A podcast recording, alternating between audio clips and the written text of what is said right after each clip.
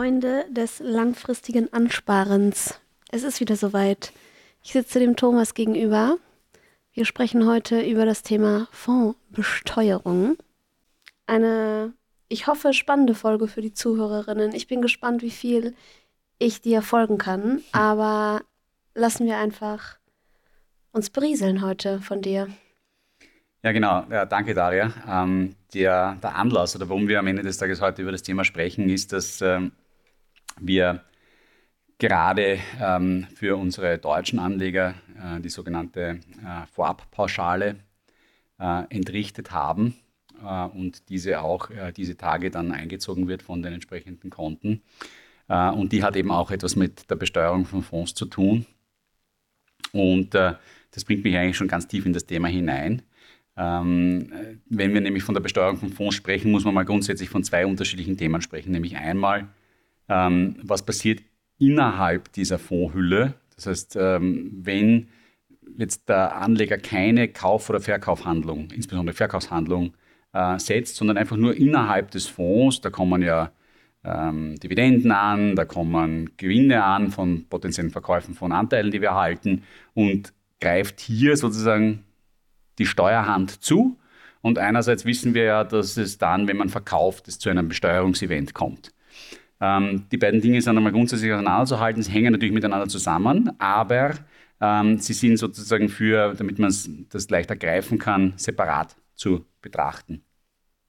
Und das eigentliche Thema Vorbesteuerung immer ist eigentlich eines, das sich darum dreht, was passiert eigentlich im Fonds drinnen. Nicht? Und, äh, und das ist das ist von der, vom Prinzip her eigentlich von den Gesetzgebern, zumindest in Deutschland und Österreich, so gedacht, dass da kein großer Unterschied sein soll, ob jemand jetzt einen Fondsanteil hält, wo er irgendwie Geld verdient und Aufwände hat, oder wenn er das außerhalb eines Fonds hat. Fonds sind, und dann nochmal einen Schritt zurück, am Ende des Tages nichts anderes als Hüllen, ähm, die äh, gestreutes Anlegen vereinfachen. Und, und das ist auch ganz wichtig, steuerlich auch ähm, äh, attraktiver machen. Äh, und warum das so ist, ähm, ist im zentralen Thema der Aufwandsverrechnung. Was soll das heißen? In einer Fondshülle ist es so, dass äh, zunächst ganz normal Erträge erzielt werden, wie in einem Unternehmen oder in einer Unternehmensholding Erträge erzielt werden. Ich halte hier eben Unternehmensanteile, die Unternehmen erzielen Gewinne. Die schütten einen Teil dieser Gewinne aus, typischerweise, so wie in unserem Aktienfonds in Form von Dividenden. Sehr häufig. Es gibt auch andere Mittel und Wege, Gelder auszuschütten, ähm, die auch von einzelnen Unternehmen genutzt werden, insbesondere auch um Steuern ab und an zu sparen. Aber in meisten Fällen sozusagen wird einfach eine klassische Dividende ausgeschüttet. Die kommt im Fonds an. Äh, das ist Teil des sogenannten ordentlichen Fondsergebnisses. Und äh, dann gibt es noch das sogenannte außerordentliche Fondsergebnis. Wir haben öfter schon mal darüber gesprochen. Das ist, wenn ich zum Beispiel jetzt hier eine, ein ähm, Unternehmensanteile verkaufe oder kaufe bei uns im äh, Fonds, dabei einen Kursgewinn realisiere oder einen Verlust realisiere, dann läuft das in das außerordentliche Ergebnis hinein. Und, und gleichzeitig hat es in dieser Fondshülle auch einen Aufwand dafür, dass, dass, dass entstehen auch Kosten für das Management des Fonds. Das ist einerseits die Managementgebühr, ähm, die sozusagen unser, unsere Arbeit bezahlt, aber das sind auch die ähm, Transaktionskosten, die vom Broker verlangt wird. Ähm, das sind die Kosten des Wirtschaftsprüfers ähm, und geringere Kosten rund um die Publizität. Also ähm, Fonds müssen halt auch Dinge bekannt geben, müssen an die österreichische Kontrollbank, die der Zentralverwahrer für österreichische Fonds ist, Dinge berichten, die verrechnet dafür ein bisschen was. das sind aber im Großen und Ganzen alles sehr überschaubare äh, Kostenblöcke. Der größte Block ist sicher die Verwaltungsvergütung, die für das, die mehr oder weniger uns alle bezahlt. Und diese, diese Kosten laufen mir gegen diese Erträge, wenn es um die Steuer geht. Das heißt, die reduzieren meinen in Fonds erzielten Gewinn ähm, und damit auch die Steuerlast. Und das ist zum Beispiel ähm, im österreichischen Steuersystem für jemanden, der direkt Aktien hält, ähm, sind eigene Aufwände, die er hat und auch Transaktionskosten zum Beispiel nicht aufwandswirksam. Das heißt, man kann das nicht abziehen von seinen Gewinnen und sagen, äh, hier hätte ich jetzt quasi gerne eine Reduktion meiner Steuer, weil ich ja auch Aufwendungen, Aufwendungen hatte. Ähm, das heißt grundsätzlich einmal eine sehr effiziente Struktur, ähm, weil ich äh, sozusagen hier Aufwand mitverrechnen kann. Ähm, und eines der komplexeren Themen, und das ist eigentlich das, womit ich heute mich vor allem beschäftigen wollte, wenn es darum geht, wie jetzt Steuer innerhalb eines Fonds berechnet wird, ist das, was passiert eigentlich auf Ebene dieser Ausschüttungen, also des, Aus, des ordentlichen Ergebnisses von Fonds, das heißt diese Summe an Dividenden, die übers Jahr erzielt werden. Und wir sind da ja sehr transparent, nicht? Wir zeigen das ja auch in unserer App immer wieder, quasi jede einzelne Dividende, die wir erhalten, weil wir das für besonders wichtig und kraftvoll halten, dass man einfach versteht, dass man hier nicht einfach nur ein spekulatives Anlageprodukt hält, sondern dass man ein, ein langfristig hier mitverdient, dass man ständig quasi Geld von den Unternehmen ausgeschüttet bekommt. Und das ist eine interessante Situation, weil es hier global eine Besteuerung auf zwei Ebenen gibt. Nämlich einmal wird ein mit ganz wenigen Ausnahmen, werden fast alle diese Unternehmensausschüttungen an der sogenannten Quelle besteuert, nämlich dort, wo das Unternehmen seinen steuerlichen Sitz hat. Das heißt, wenn, ich jetzt eine amerikanische Aktie halte, die schüttet eine Dividende aus, dann behält sich der amerikanische Staat hier an der Quelle Steuer ein. Das gleiche trifft für Österreich zu, trifft für Deutschland zu, trifft für so gut wie alle Länder dieser Welt zu, mit ganz wenigen Ausnahmen. Zusätzlich kommt es aber zu einer Besteuerung dieser Ausschüttung in Österreich.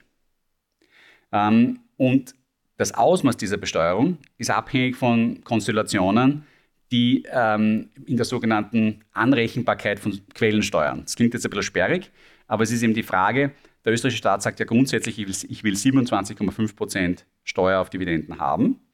Und jetzt kann man sich die Frage stellen, jetzt habe ich im Ausland schon zum Beispiel in den USA 30 Prozent Steuer gezahlt das ist ja eigentlich schon mehr, das, also was du eigentlich von mir willst.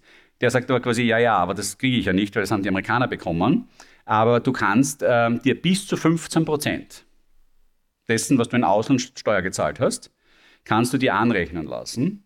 Und das reduziert dann deine Steuerlast in Österreich. Das heißt, du zahlst nicht mehr zusätzliche 27,5 Prozent Steuer, sondern nur noch 12,5 Prozent Steuer. Das geht aber nur in, ich würde mal sagen, nicht in allen Fällen. Ähm, es gibt ein paar ganz große Baustellen, ähm, wo das sehr schwierig ist. Ähm, das ist einerseits die USA und insbesondere in Fondshüllen und äh, auch die Schweiz, äh, die beide sehr hohe Quellensteuern haben. Die Schweiz äh, mit 35 Prozent besonders hoch. ich packe das mal ein Beispiel, was heißt das eigentlich konkret? wenn ich jetzt zum Beispiel eine, eine Dividende aus der Schweiz bekomme, Lind. Ähm, die, ähm, so, die macht, äh, ich habe nur, hab nur Lind-Aktien oder ich habe nur Novartis-Aktien in meinem Portfolio äh, und die schütten 100.000 Euro aus. Ähm, dann zahle ich auf die 100.000 Euro mal 35 Euro Steuer. Die behält sich einmal der Schweizer Staat ein. Und dann, jetzt müssen wir irgendeine Annahme treffen, weil ich habe ja vorher gesagt, Aufwand, der im Fonds entsteht, darf gegen Erträge gerechnet werden. Ähm, wenn ich jetzt sage zum Beispiel, der Aufwand, den ich, den ich habe, der soll jetzt quasi 30 sein, wenn ich so möchte. Und jetzt hat mir die Novartis hat quasi oder 30.000 Euro und die Novartis hat 100.000 Euro ausgeschüttet, jetzt habe ich 30.000 Euro Aufwand, den kann ich gegenrennen, bleiben mir 70.000 übrig. Und auf die zahle ich jetzt aber meine 12,5 Prozent, weil ich darf ja maximal 15 Prozent anrechnen, also das sind die 27,5 minus die 15. Dann bleiben wir noch einmal von den 70.000 von den, von den 70 Ertrag, die ich da habe, muss ich noch einmal 8.500 Euro Steuer zahlen. Jetzt habe ich in der Schweiz aber schon 35.000 gezahlt und zahle jetzt noch einmal 8.500 in Österreich auf die 100.000 Euro Ertrag von der Novartis, sodass ich am Schluss eigentlich bei einer Schweizer Aktie um die 43 Prozent der Dividende an Steuern verliere. Und das ist eigentlich nicht einbringbar. Es gibt zwar Mittel und Wege, wie man diese höheren Quellensteuern zurückfordern könnte. Das ist aber sehr komplex, ähm, insbesondere auch in Fondshüllen häufig unmöglich, zum Beispiel mit den Amerikanern, weil es voraussetzen würde, dass ich jeden meiner Anleger kenne. Weil ich müsste denen beweisen, dass bei mir ausschließlich natürliche Personen angelegt sind und müsste ihnen sagen, quasi, das sind sie alle, dann könnte ich hingehen und sagen, ich hätte es gern zurück von euch. Ähm, das ist unmöglich bei einem Publikumsfonds, weil ich gar nicht weiß, wer meine Anleger sind. Unsere Situation ist teilweise ja speziell, weil wir ja auch die proführende Stelle sind. Das heißt, wir kennen zwar einen Großteil unserer Anleger, aber das ist ja auch ein Thema, das wir immer wieder in der App schon hatten. Wir haben heute ein Fondsvolumen in den beiden Standortfonds von deutlich über 100 Millionen Euro. Davon ist aber ungefähr 70 Prozent innerhalb unseres Sunrise-App-Universums äh, und 30 Prozent ist außerhalb. Und wem diese 30 Prozent gehören, weiß ich nicht. Ähm, das weiß auch nicht unsere depotführende Stelle, nämlich die Raiffeisenbank International. Ähm, die weiß wiederum nur, wo diese Anteile liegen. Und nicht einmal dort, wo sie unmittelbar liegen, das heißt, es ist wieder eine andere Bank, muss es schon zwingend bekannt sein, wer der unmittelbare Eigentümer im Hintergrund ist, weil es da viele Stellen dazwischen geben kann. Das heißt, es ist nicht möglich, diese Transparenz, die der amerikanische Gesetzgeber haben wollen würde, zu schaffen, damit er mir sozusagen die Quellensteuer hier ersetzen würde. Im, Im, Privatumfeld wäre das anders. Wenn ich jetzt zum Beispiel eine amerikanische Aktie halten würde über meinen Brokerage-Account, äh, dann weiß ich ja, ich bin ich. Ja? Dann kann ich ein Formular ausfüllen, kann das den Amerikanern schicken und kann hoffen, dass sie mir nach gewisser Zeit quasi meine zu viel bezahlten Quellensteuern rück, äh, fundier, äh, refundieren. Das dauert natürlich alles relativ lang und ist recht kompliziert. Glücklicherweise gibt es den einen oder anderen Staat, bei dem das einfacher geht. Ähm, und ähm, dafür muss man nicht immer was tun, aber manchmal. Die, äh, bei, in unserem Setup, zum Beispiel mit der Raiffeisen International, ist es so, dass wir ähm, für Aktien, die in Frankreich notiert sind, äh, keine lokalen Quellensteuern zahlen, sondern nur lokal besteuert werden. Und äh, wir haben ähm, eine sogenannte, die deutsche Bundesregierung hat ein System der sogenannten Statusbescheinigung. Hier muss man ein Formular an, das, an, an die zuständige Stelle in Deutschland schicken und sagen quasi, es handelt sich hier um einen öffentlichen Publikumsfonds. Wenn das getan wird, dann reduziert der deutsche Staat automatisch an der Quelle die Steuer bereits auf diese 15 Prozent. Ja, von normalerweise 26,375 Prozent in Deutschland. Ähm, auch wieder da ein Beispiel. Und ich weiß, das sind jetzt viele Zahlen und so, aber ich versuche quasi den, ein bisschen mhm. ein, ein, einmal so einen Blick zu schaffen. Wenn ich jetzt ohne diese Statusbescheinigung, äh, wenn ich die nicht habe als Anleger, dann zahle ich jetzt für meine 100.000 Euro Dividende von ähm, Bayersdorf. Bayersdorf 26, also 25 Prozent Cast und auf die 25 Prozent Cast noch 5,5 Prozent Solidaritätszuschlag, was mir dann 26,375 Prozent insgesamt ergibt. Äh, die zahle ich einmal.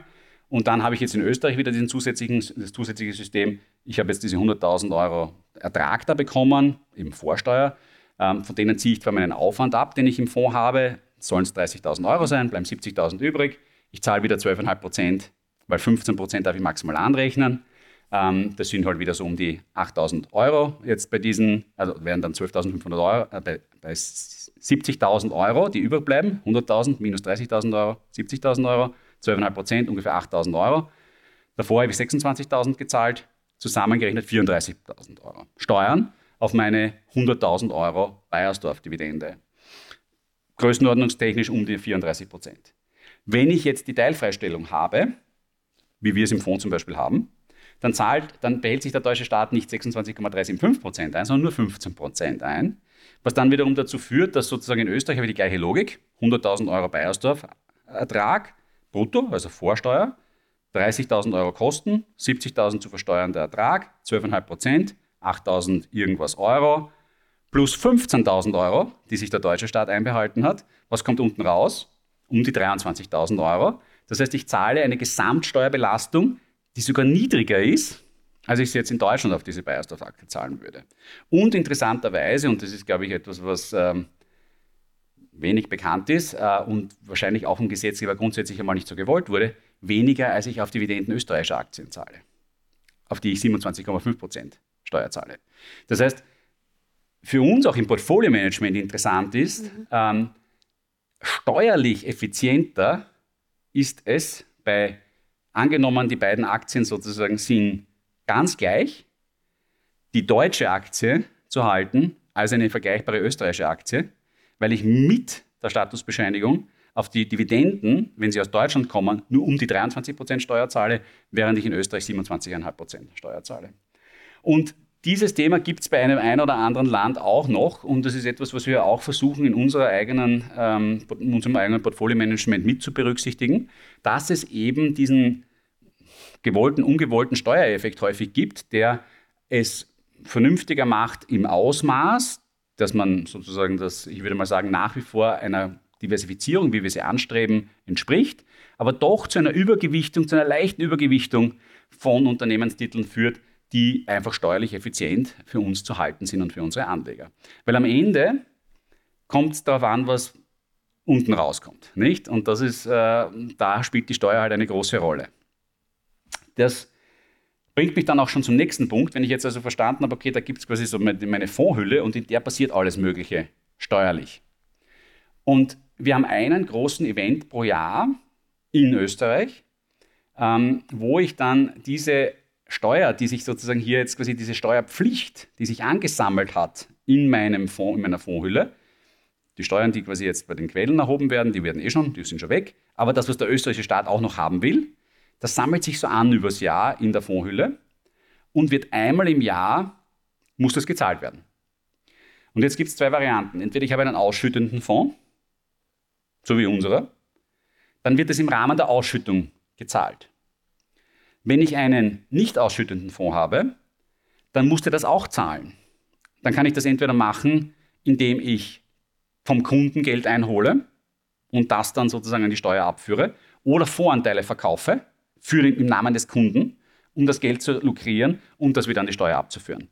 Und das ist insofern wichtig, weil die Unterscheidung zum Beispiel, dass wir in Österreich hier ausschütten, Steuer nehmen, an den österreichischen Staat schicken, ähm, ist anders, als wir das in Deutschland machen müssen, weil unsere deutschen Kunden zum Beispiel, die bekommen die Ausschüttung, wie als hätten sie einen Verkaufserlös erzielt und zahlen auf die Ausschüttung ganz normale Steuer, wie sie das am Ende des Tages halt machen würden, wenn sie jetzt zwei Voranteile verkauft hätten und darauf zu besteuern wären, nämlich auf den Unterschied zwischen ihrer, ihren sogenannten steuerlichen Anschaffungskosten, das heißt, zu welchem Preis habe ich das Ding gekauft, was ist es heute wert, Differenz, Steuer. Das ist natürlich auch nicht gerade so straightforward, wie es, klingt. Äh, in Österreich ist es relativ einfach, weil es eigentlich nur einen gegenlaufenden Effekt gibt, nämlich die sogenannten Verlust, den sogenannten Verlustausgleich. Das heißt, wenn ich in der Vergangenheit einen Verlust lukriert habe, dann kann ich zunächst einmal Gewinne erzielen, bis dieser Verlust wieder erreicht ist. Und für das zahle ich keine zusätzlichen Steuern und erst wieder darüber zahle ich Steuern innerhalb eines Jahres. In Deutschland ist es noch ist es ein bisschen vielfältiger. Dort habe ich neben diesem Verlustausgleich, den es dort auch gibt, ähm, noch ähm, eine, eine, die sogenannte Teilfreistellung. Das heißt, nur 70 Prozent von Gewinnen von, reinen, von, von Fonds, die vorwiegend Aktien halten, werden besteuert. Das ist wieder, trifft auf uns wieder zu. Das heißt, wenn ich dort zum Beispiel ähm, von, ich habe für 100 gekauft, ähm, jetzt ist es 150 wert, habe also 50 Gewinn gemacht, dann zahle ich nicht auf 50 Steuer, sondern nur auf 35, nämlich 70 Prozent von den 50 weil es eben ein reiner Aktienfonds ist und das steuerlich so gewollt wurde, dass man hier nicht 100% der Erträge besteuert, sondern nur 70% der äh, Erträge. Dann gibt es in Deutschland noch das System des Sparerbauschbetrags, ähm, sehr angenehm, äh, nämlich dass wenn man hier einmeldet, ähm, kann man bis zu 1000 Euro pro Person an Erträgen pro Jahr um, ähm, steuerfrei generieren. Wir haben sehr viele Kunden, die das bei uns eingemeldet haben. Das wird unmittelbar berücksichtigt und solange dieser Betrag nicht ausgenutzt wird, zahlt er auch keine Steuer, sondern kriegt das, was er, ähm, was er hier an Erträgen generiert, steuerfrei vergütet. So, die Besteuerungsbasis, interessanterweise unterscheidet sich zwischen den beiden Ländern, die ja sonst in vielen Dingen immer gleich laufen, auch noch einmal. In Österreich ist es so, dass wenn ich ähm, jetzt, also ich habe meinen, meinen Fonds, der hat wieder irgendwie, ähm, den kaufe ich ja über Zeit so ein, gerade bei unserem Sparplan. Ähm, dann stellt sich ja die Frage, zu welchem Preis verkaufe ich eigentlich? Ja? Und in Österreich ist das einfach der gewichtete Preis über, über die Anteile, die ich immer wieder gekauft habe. Also wenn ich halt einmal quasi Anteile gekauft habe für 100 Euro 10 Anteile und dann habe ich gekauft für weiß nicht, 120 Euro 8 Anteile, dann wird das alles auch multipliziert, zusammen äh, gezählt und durch die äh, Gesamtanzahl dividiert und dann kommt der Durchschnittspreis raus. Und dieser Durchschnittspreis wird verglichen mit dem Verkaufspreis und auf die Differenz fällt die Steuer an. Das ist die ganze Hexerei.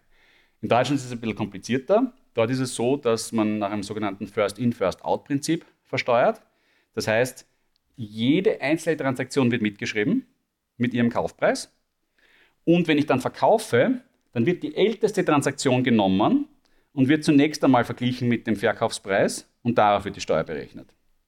Dann, wenn ich dann quasi alle Anteile, also ich habe jetzt jedes Monat habe ich einen Anteil gekauft und habe jetzt ein Jahr investiert, also ich habe zwölf Anteile und jetzt verkaufe ich drei, dann, werden, dann wird die, zunächst einmal der Verkaufspreis mit, äh, mit dem Kaufpreis des, der ersten Zahlung verglichen, darauf die Steuer berechnet, zweite Zahlung Steuer berechnet, dritte Zahlung Steuer berechnet. Das heißt sozusagen von hinten nach vorne aufgerollt, solange ich quasi halt wie die Anteile brauche.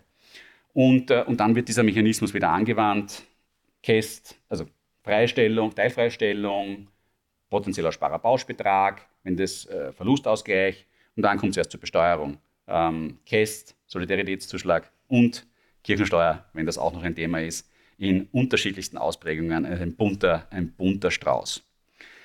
Ähm, so, das ist so quasi die Basislogik, unterscheidet sich eben zwischen Österreich und Deutschland. Einmal sogenannte gewichtete Anschaffungskosten, einmal dieses First-in, First-out-Prinzip an der Steuerberechnung.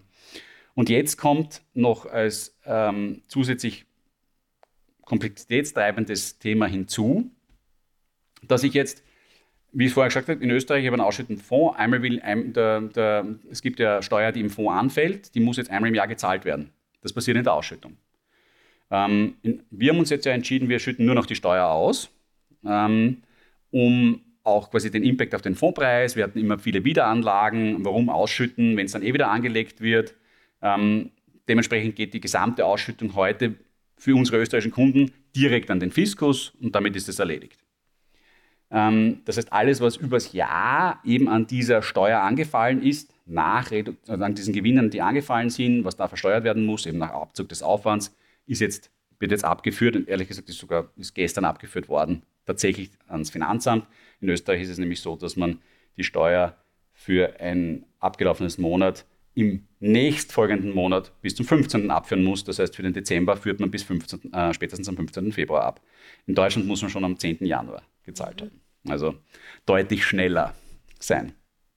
In Deutschland habe ich auch vorher gesagt, ist es ja so, ist es eben nicht so, dass die ganze Case, die ich mir hier zurück einbehalte, ähm, oder die ich quasi, ich kriege die Ausschüttung, sage, okay, die ganze Ausschüttung ist Steuer, ähm, die führe ich jetzt ab an den, an den Staat, sondern für unsere deutschen Anleger äh, kommt diese Ausschüttung an und wird ganz normal versteuert, ähm, im, ähm, als wäre es ein Gewinn gewesen. Und das ist manchmal ausreichend für den deutschen Staat und manchmal nicht. Äh, warum sage ich das so? Jetzt, jetzt kommt das Thema Vorabpauschale hinein. Man hat aufgrund der Thematik, gerade dass man viele auch nicht ausschüttende Fonds hat, wo eben so gar keine Besteuerung unter dem Jahr kommt, wie gesagt, in Österreich hat man es damit gelöst, dass man sagt, okay, es muss trotzdem einmal im Jahr versteuert werden. Die sogenannten ausschüttungsgleichen Erträge, die werden dann Ende des Jahres, als wäre es eine Ausschüttung, müssen sie irgendwoher gezogen werden. In Deutschland hat man sich entschieden, es ein bisschen anders zu konstruieren. Dort hat man gesagt, es geht mir gar nicht darum, sozusagen, was du da in deinem Fonds unmittelbar gemacht hast und wie viel Steuern du dort blockiert hast und was du da ausschütten musst. Ich will eigentlich einen Art Mindestertrag jedes Jahr versteuert haben. Und dieser Mindestertrag, den hat man festgesetzt auf Basis der, der Rendite langfristiger deutscher Staatsanleihen. Und der wird am Anfang eines Jahres bekannt gegeben. Also für ähm, das, was zum Beispiel für das Jahr 2023 zu versteuern war, war dieser sogenannte Basisertrag 2,55 Prozent. Jetzt war das jahrelang kein Thema, weil die deutschen Bundesanleihen keine Rendite abgeliefert haben. Deswegen war das irgendwie null oder negativ. Dementsprechend gab es auch keine Mindestrendite, die man versteuern musste.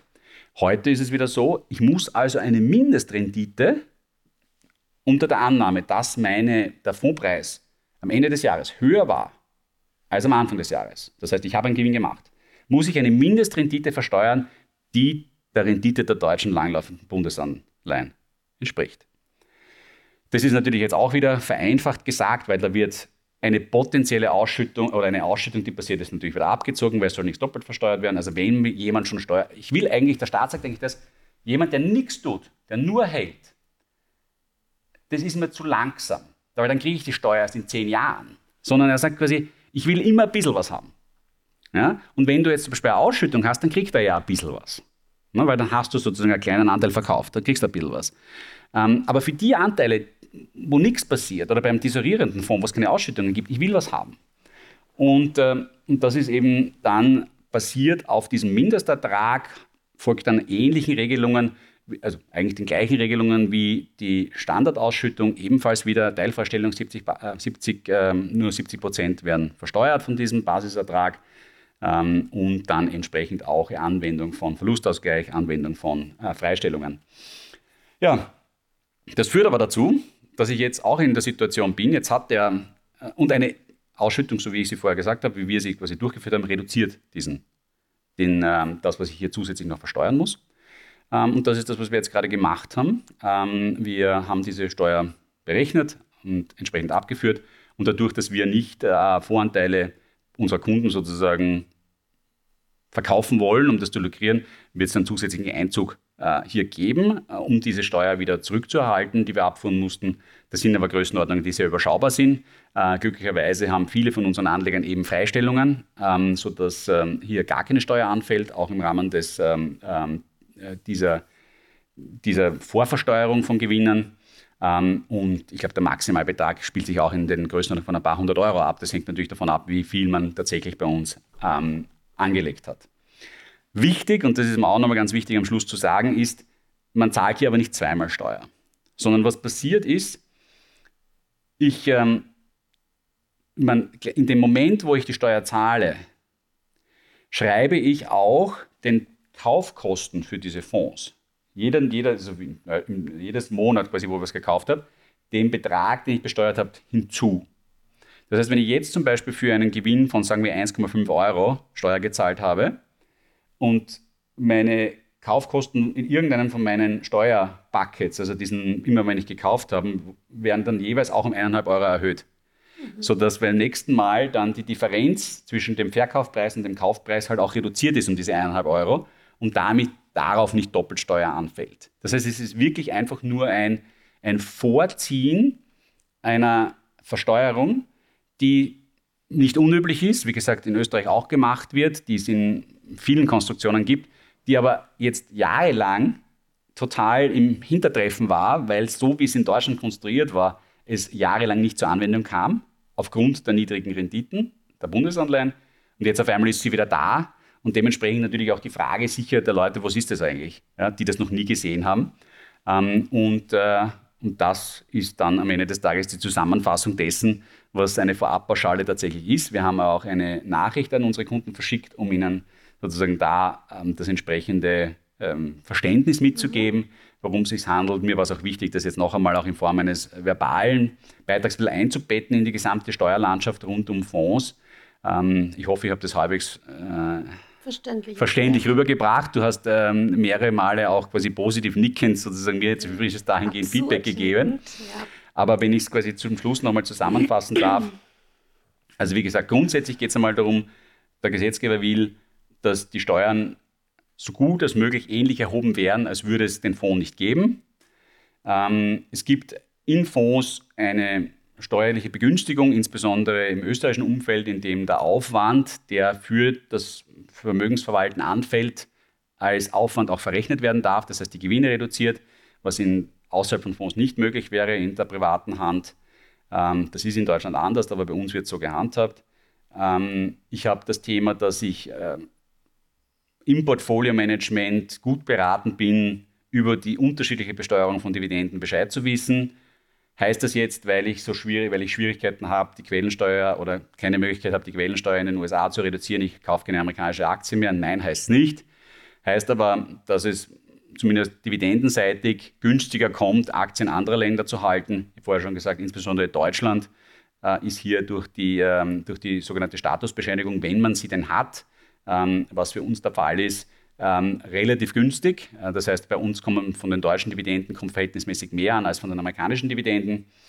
Ja, und, äh, und dann schlussendlich dieses Thema Besteuerung im Rahmen der Ausschüttung für unsere österreichischen Kunden. Ja, der Fonds schüttet aus, er schüttet das aus, was er ausschütten muss, damit wir eben das zum Beispiel in Österreich nicht tun müssen, was wir jetzt in Deutschland müssen, dass wir zusätzlich Geld einziehen müssen von den Konten, um Steuer zu bezahlen, sondern wir schütten genau das aus, was der Kunde Steuer zahlen muss.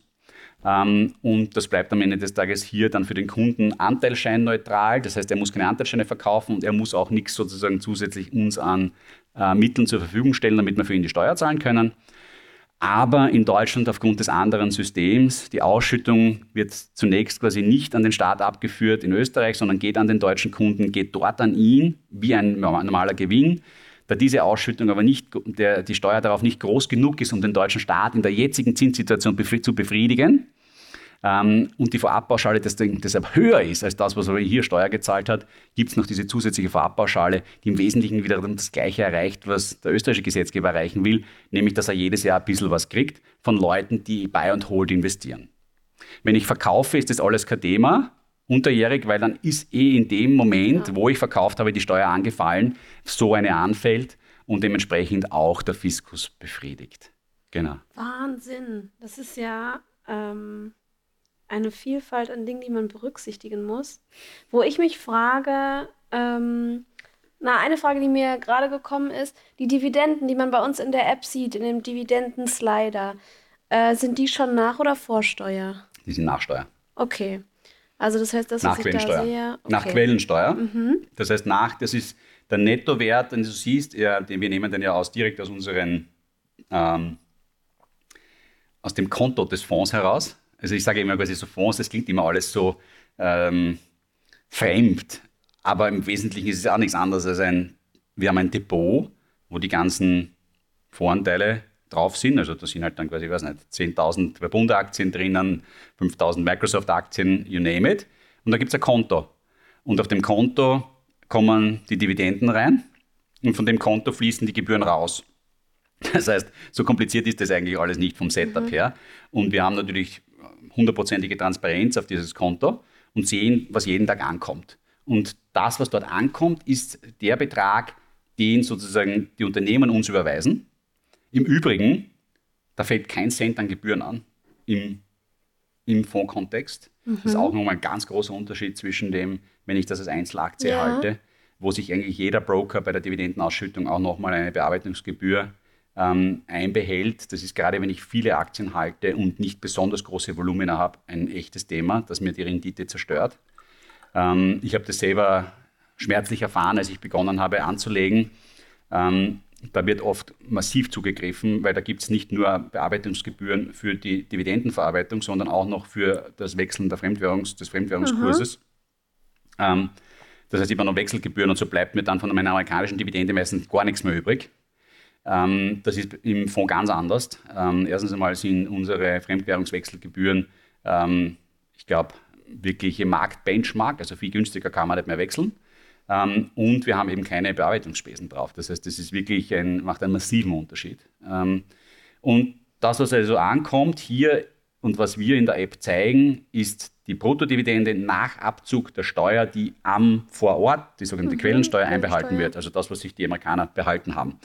Was du noch nicht siehst in diesem Wert, ist das, was danach noch der österreichische Staat kriegt, was wir eben im Rahmen der Ausschüttung Einmal abführen. jährlich. Genau, Ja. für unsere österreichischen Kunden oder eben in Deutschland wird das eben anders gehandhabt. Dort wird das ja nicht, also die, unsere deutschen Kunden zahlen natürlich keine zusätzlichen Steuern an den österreichischen Fiskus. Mhm. Ja.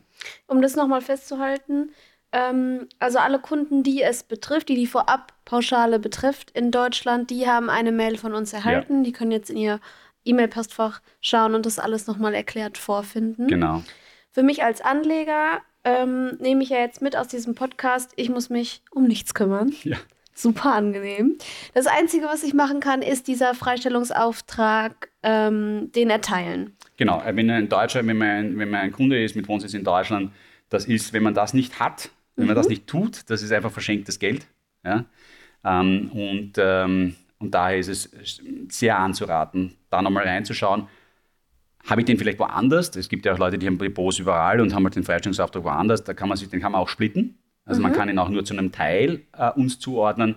Von uns wird das automatisch berücksichtigt und das ist wirklich eine tolle Sache und führt dazu, dass ich glaube, bei, dem, äh, bei der Vorabpauschale war es jetzt so, dass, dass rund, nur rund 50 Prozent unserer deutschen Kunden tatsächlich äh, hier eine Zahlung leisten müssen und 50 Prozent keine Zahlung leisten, weil keine Steuer anfällt. Okay, Ja. cool. Und es waren heuer keine Verlustausgleiche, das kann ich auch sagen. Mhm. In Anbetracht dessen, dass die Fondsentwicklung natürlich 2023 sehr erfreulich war. Sehr schön. Ähm, wie entscheidet man sich als Fondsanbieter, ob man steuereinfach sein will oder nicht? Naja, Steuer einfach Oder sein. ob man, ähm, es gibt ja eben Broker, die steuereinfach sind im Sinne, die machen es für mich, ich muss mich um Ja. nichts kümmern. Es gibt Broker, da muss ich es eben doch selber abführen. Ja, das hat ähm, im Wesentlichen damit zusammen, wie man organisatorisch aufgesetzt ist. Ähm, man braucht, ähm, man kann sich dafür gar nicht aktiv entscheiden, sondern Ah, ja. entweder man ist Verpflichteter, wie das dann so schön heißt, im, äh, in der Steuergesetzgebung, oder man ist es nicht.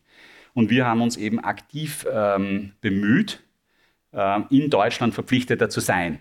Weil man grundsätzlich als äh, Gesellschaft, die in Österreich aufgesetzt ist, das nicht sein müsste, sondern man könnte sagen, okay, ich biete meine Dienstleistungen in Deutschland an, aber du musst dich selbst um die Steuer kümmern.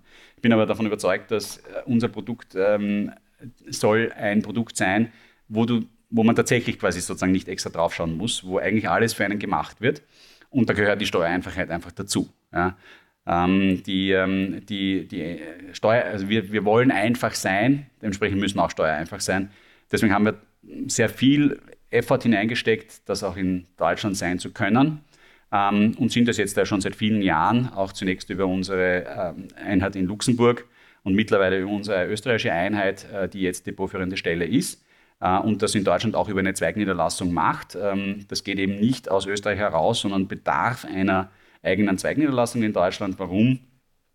Äh, vorwiegend, weil es einen, den faktischen Grund hat, dass man ohne eine gesellschaftsrechtliche Niederlassung in Deutschland keine, ähm, keine Steuernummer hat, äh, die man aber wiederum braucht, um beim deutschen Finanzamt tatsächlich auch Steuer überweisen zu können. Mhm. Ähm, das heißt, äh, das ist mehr oder weniger, da gibt es einfach eine, eine, institutionelle Barriere. Wenn ich diese Nummer nicht habe, kann ich keine Steuer überweisen weil sie nicht zuordnenbar ist. Deswegen muss ich eine bekommen und bekommen tue ich nur eine, wenn ich dort tatsächlich einen, eine, eine Zweigniederlassung habe. Ähm, danach funktioniert das eigentlich alles ähm, entweder über große Softwarepakete, in unserem Fall ähm, funktioniert das direkt über die, ähm, die Steuersysteme der jeweiligen Länder. Ähm, Deutschland hat ja das, ähm, hat die sogenannte elektronische Steuererklärung, die äh, dann auch noch, äh, ich würde mal sagen, ähm, nicht ganz äh, unjovial als Elster abgekürzt wird. Ähm, in Österreich gibt es das Finanz-Online-System. Ähm, Bestes System ever, muss ich sagen. ich weiß es nicht. Ich finde ehrlich gesagt, ich, mit, beiden Systemen komme sehr gut zurecht. Ja. Ähm, es funktioniert alles ganz problemlos. Ähm, und äh, ja, also das ist, äh, ermöglicht uns am Ende des Tages hier in unserer Struktur hier sehr effizient zu arbeiten und das, ähm, das abzuführen. Und ich hoffe und ich weiß, dass das gewertschätzt wird. Ähm, und ja, deswegen sehe ich da, bin ich davon überzeugt, dass wir da die richtige Entscheidung getroffen haben, das auch in Deutschland mhm. zu machen. Es ist beeindruckend, was da alles zu berücksichtigen ist. Dass jedes Land seine eigene Quellensteuer hat und dann gibt es hier dieses Steuerschlupfloch. Ja. Ähm, es gibt auch Länder, man kann als Fonds, ich vorher erklärt, äh, die, eine der Herausforderungen äh, bei den Amerikanern ist, dass was sie wollen würden, damit sie die 30 Prozent reduzieren auf 15, ist, dass sie hundertprozentige Transparenz haben, wem alles davon gehört, was ich nicht machen kann, weil ich es mhm. nicht weiß. Und nicht nur ich nicht, sondern kein anderer Anbieter von äh, Publikumsfonds. Ähm, es gibt Länder, die brauchen das nicht. Ja, Deutschland zum Beispiel. Jetzt in Deutschland habe ich mit der Statusbeschädigung eine automatische Reduktion. Also mhm. dort wird sozusagen bei der Lagerstelle eben schon die, die Steuer reduziert. In anderen Ländern äh, kann ich es nachträglich einfordern, ohne dass ähm, das dauert zwar und kostet Geld. Und da muss man sich halt gut überlegen, ist das Geld quasi das Wert, was ich dort tatsächlich an Dividenden habe, damit ich die paar Cent mehr bekomme. Ähm, da gibt es Länder, bei denen das besser funktioniert. Ähm, das sind zum Beispiel Spanien und Irland. Ähm, aber auch dort braucht der Prozess rund ein halbes Jahr, bis ich meine zu viel gezahlte Steuer retour bekomme. Ähm, es gibt andere, vor allem die skandinavischen Länder, dort funktioniert es auch. Die haben auch höhere Quellensteuern als 15 Prozent. Das heißt, ich kann was zurückbekommen, aber das dauert rund ein Jahr, bis ich die mhm. Steuer dann habe. Und natürlich muss diesen Prozess jemand betreuen. Das ist alles nicht, ähm, nicht ganz so einfach. Besonders schwierig ist es, ähm, ein Land zum Beispiel, das doch Relevanz hat ähm, für uns ähm, in der Anlage, wo ich einfach nichts retour bekomme, das ist eben die Schweiz. Ähm, das ist herausfordernd und auch Italien zum Beispiel. Ähm, das heißt, dort zahle ich die volle doppelte Steuerlast äh, auf, die, auf die Dividenden und das macht natürlich dividendenstarke Titel aus diesen Ländern eigentlich unattraktiv. unattraktiv. Ja. ja. ja. Okay. Äh, vielen Dank für deine Bemühungen, das so anschaulich zu erklären. Ich habe ein gutes Gefühl. Falls ihr trotzdem noch Fragen habt, könnt ihr uns die natürlich immer gerne stellen. Hast du abschließend zu dieser Folge noch was zu erzählen? Nein, ich glaube, das Einzige, was mir immer dazu noch einfällt, ist das, dass ähm, das Gute ist, dass Steuern zahlt man meistens nur dann, wenn man auch tatsächlich was verdient hat. Mhm. Ähm, und, und dementsprechend sozusagen, ja, wir sind natürlich darum bemüht, unsere Steuerlast so gering wie möglich zu halten. Aber am Ende des Tages ähm, sozusagen werden hier Werte geschaffen, ähm, die, die auch versteuert werden müssen oder sollen im Verhältnis zu dem, wie andere Leistungen versteuert werden. Ich persönlich, und da gibt es natürlich diese lange Diskussion über die Haltefristen und potenzielle Steuerbefreiungen. Es gibt ähm, doch noch einige europäische Länder, insbesondere in Zentraleuropa. Also ich denke zum Beispiel in an Tschechien. Dort äh, äh, gibt es keine Kapitalsteuer auf, ähm, auf, ähm, auf Gewinne. Ähm, in manchen Ländern ist es unterschiedlich gehandhabt. Die Slowakei zum Beispiel hat eine Haltefrist von einem Jahr. bei, ähm, bei, bei Aktien und, und, äh, und börsennotierten Fonds, ähm, wenn man darüber hinaus hält, gibt es auch keine Steuer, ähnlich wie das in Österreich einmal war bis 2011. Ähm, da kann man lange darüber diskutieren, was da der richtige Zeitraum ist, weil man will ja langfristiges Anlegen eigentlich äh, incentivieren. Wie wir alle wissen, bei uns sozusagen äh, stockt die, die Diskussion dahingehend sehr. Ich persönlich wäre ehrlich gesagt in erster Linie mal dafür, dass man das Thema der Geldentwertung damit berücksichtigen mhm. würde, weil was hier ja passiert ist das, wenn ich zum Beispiel in einem Jahr, wo ich einen Inflationswert von 8% habe und meine Anteilscheine zum Beispiel um 8% gestiegen sind, habe ich real keinen Cent mehr, als ich es davor hatte. Real nämlich im Sinne von Kaufkraft. Aber ich muss die 8 Euro versteuern. Und dass ich also sozusagen auf nicht quasi inflationsbereinigte Erträge, Steuer zahle, das finde ich eigentlich falsch. Das finde ich einfach grundlegend systematisch falsch. Ähm, und, äh, und da würde ich mal versuchen, den Hebel anzusetzen. Und gerade in Österreich wäre das gar nicht so schwierig, weil ähnlich, was ich vorher gesagt habe in, in Deutschland, wo die Vorabpauschale dann bei den Kaufkosten berücksichtigt wird, sodass ich nicht noch einmal Steuer zahle, gibt es auch in Österreich ein Modell, dort, bei uns nennt sich das Ganze Korrekturfaktor. Das heißt, die Steuer, die ich schon abgeführt habe, auch dafür gibt es einen Faktor, den ich dann auf den Kaufpreis, auf diese durchschnittliche Anschaffungskosten hinzuzähle, sodass mir der meine zukünftige Steuer reduziert. Und das mhm. muss ich ohnehin jedes Jahr machen. Mhm. Das macht jedes österreichische Steuersystem, kann das. Und ich möchte eigentlich nur noch hergehen und sagen, quasi, es gibt einen Inflationskorrekturfaktor, der mir jedes Jahr sozusagen meine durchschnittlichen Anschaffungskosten um die Inflation erhöht damit habe ich automatisch eine, ja. eine Realbesteuerung. Ähm, die Systeme könnten das heute schon und ich glaube, inhaltlich wird das total Sinn machen und wäre meines Erachtens viel schwerer angreifbar aus ideologischen Gründen als eine Freistellung, ob das jetzt dann ein Jahr ist oder drei Jahre ist oder fünf Jahre ist oder zehn Jahre ist. Ähm, anderes System, klarerweise, ich meine, der Sparerbauschbetrag in Deutschland ist auch eine tolle Geschichte. Ähm, ich glaube, damit würde man den Kleinanleger auch bereits entlasten. Das wäre auch aus meiner Sicht das das wirklich zentrale Thema, das man, das man angehen sollte. Das ist eine ganz banale Regelung, das ist nichts Kompliziertes. Ähm, die Haltefristen haben immer das Problem, dass man dann diskutieren muss, na, was passiert denn dann, wenn er rauswechseln will dann, und muss er, also da kann man die Diskussion machen, wenn er wechselt, also er verkauft ähm, in ein anderes Produkt, das aber ähnlich ist dem ersten Produkt, dann bricht er die Haltefrist nicht oder bricht er sie. Die, Spanien, die Spanier haben so eine Diskussion, da ist das sehr komplex geregelt über eine zentrale Stelle, die dann quasi sozusagen, wenn du eigentlich im, wenn du investiert bleibst, kannst du zwar verkaufen und musst keine Steuer zahlen, aber das muss halt irgendwie alles geprüft werden. Ähm, während du, wenn du sozusagen wirklich in Cash wechselst, musst du halt Steuer zahlen. Ähm, das ist alles, alles wahnsinnig kompliziert wenn ich einfach sage, jeder Bürger kann im Jahr 1000 Euro Kapitalerträge steuerfrei ähm, äh, generieren, okay. so, dann brauche ich nicht viel was nachdenken. Ich finde, das ist eigentlich sehr sauber und smart in Deutschland gelöst. Wäre eine andere Variante, aber wie gesagt, also faktisch finde ich es einfach falsch, auf Vorinflationserträge, also auf nicht reale Erträge Steuer zu zahlen. Das ist irgendwie öd. Mhm. Ja, das trifft aber natürlich sein. auch die Unternehmensbesteuerung zu, weil das noch nirgends implementiert ist. Das gibt es auch nicht bei der, bei der Körperschaftssteuer. Ähm, aber gerade bei der Kapitalertragssteuer wäre es ganz, ganz einfach umsetzbar und ähm, ein Thema, das ich sozusagen vor mir ein bisschen herschiebe, wenn mich jemand danach fragt.